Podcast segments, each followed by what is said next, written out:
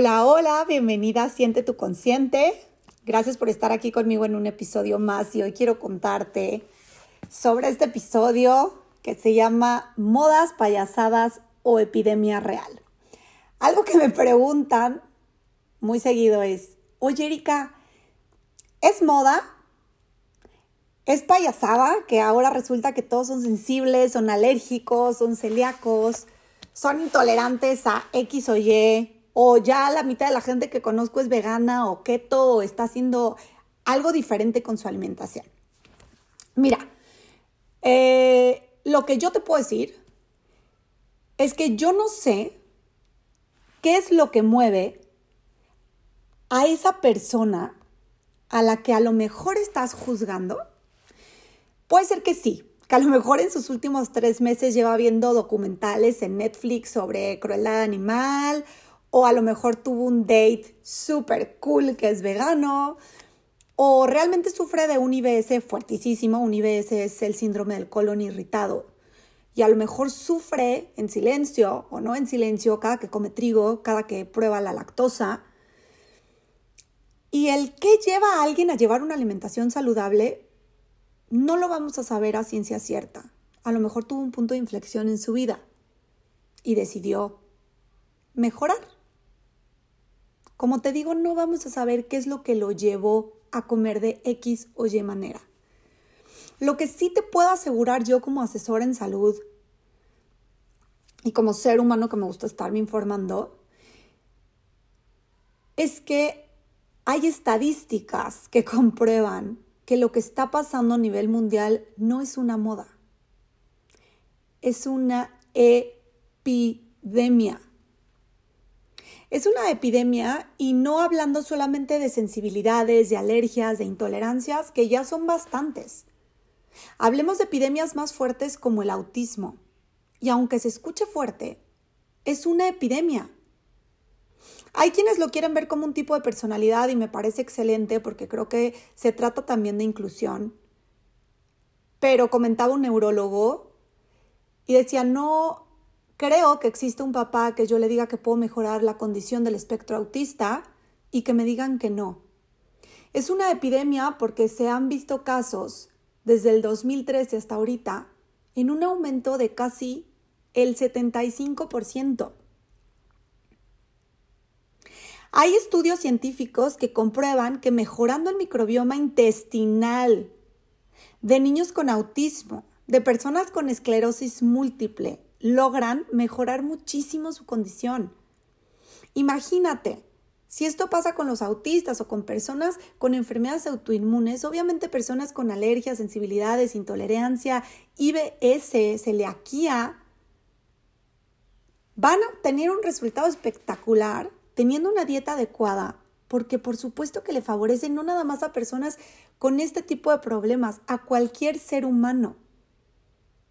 He hablado muchas veces sobre la microbiota intestinal, sobre su importancia, su repercusión en el cerebro y sí, sí, por supuesto, todo se centra en comer bien, en alimentarnos bien.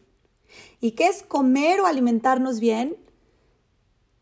Es no comer por modas. Porque si caemos en una moda, entonces puedes caer tal vez en un veganismo que te enferme porque el aumento de carbs, que es lo que sucede muchas veces cuando no tenemos el conocimiento y nos tiramos una dieta vegana, el aumento de carbs destruye la microbiota. O también puedes caer en una dieta keto que te tape las arterias por un exceso de grasas trans, aunque estés en cetosis. Comer bien para ti es saber qué malestares tienes tú. No yo, ni el vecino, ni tu amiga, ni el primo. Tú, ¿qué malestares tienes? Que conozcas qué es lo que tu cuerpo necesita. Por ejemplo, yo sé que a mí los oligosacáridos en exceso me caen pésimo. Yo sé, o sea, yo, Erika, sé que no puedo ser vegana porque ya lo intenté y yo creo que ya les he platicado mi experiencia y si no, después les daré un podcast sobre esto. Pero yo no puedo ser vegana porque caigo en una deficiencia de vitamina B. Pero así como sé que necesito la carne, también sé que yo, Erika, quiero tener un compromiso con el medio ambiente que a mí me deje más tranquila y no consumo carne todos los días de la semana por el impacto ambiental que esto puede llevar. Pero ojo, como también lo conlleva el veganismo, ¿eh? No crean. La siembra en exceso de árboles de aguacate, por ejemplo, por decir uno entre muchos, ha causado un estrago importantísimo desfavorable para el medio ambiente. Yo creo que todo lo radical es desfavorable para el medio ambiente. Comer bien es alimentarte, es disfrutar placer cuando comes, pero nunca, nunca olvidarte que dentro de tu intestino habitan bichitos poderosísimos que pueden beneficiar o perjudicar completamente tu salud. Comer bien para ti significa comer bien para tu bacteria intestinal. Comer bien para ti no significa que tienes que comer lo mismo que yo, Erika. A lo mejor lo que a mí me hace bien a ti te cae pésimo. La comida de unos puede ser veneno para otros.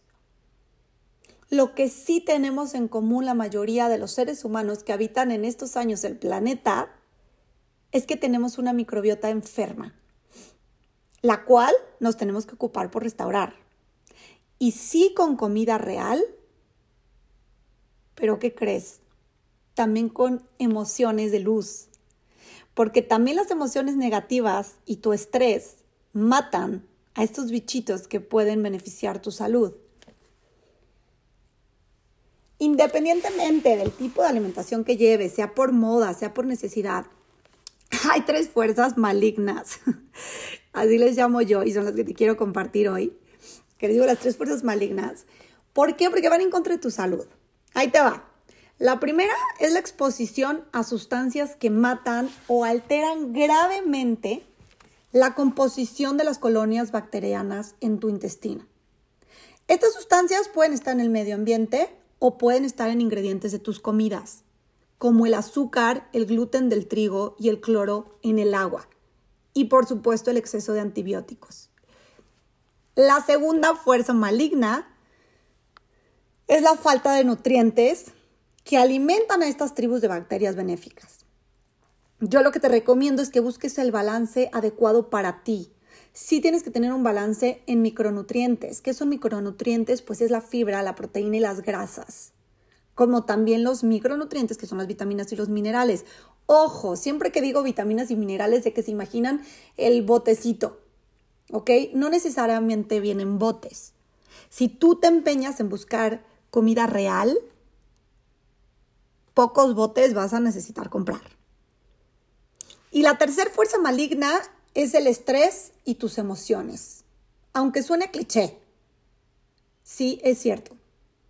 El estrés y tus sentimientos, o sea, tus emociones negativas, no solamente acidifican tus células, que ya te había platicado alguna vez, sino que matan a todos los bichitos buenos que tienes en la barriga.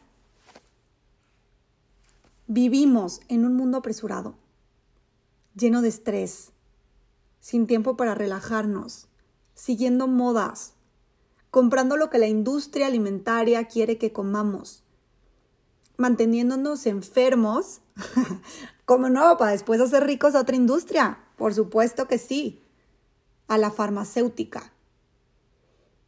Que esta industria farmacéutica ni restaura ni cura tu microbioma. No, hombre, ¿para qué? Si la mantiene sana tu microbiota, significaría que no le vas a consumir después más medicamentos porque un microbioma sano tiene un sistema inmunológico inquebrantable. Y si todos los seres humanos tuviéramos un sistema inmunológico inquebrantable, ¿en qué beneficia eso a la industria farmacéutica o a la industria alimentaria? A ellos en nada. A ti en todo. Este podcast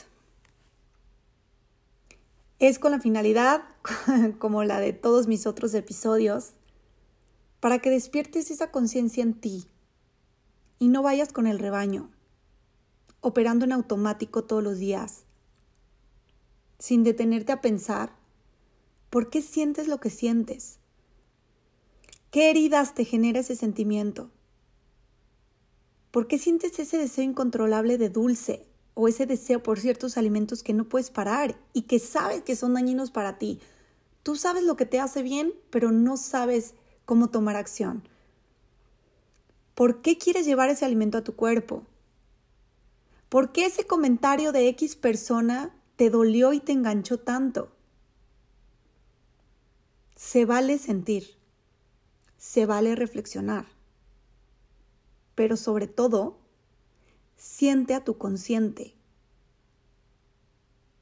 Él es el consejero que nunca se equivoca. Y siempre, siempre te va a aconsejar a favor de tu bienestar. Te quiero mucho, mucho en verdad.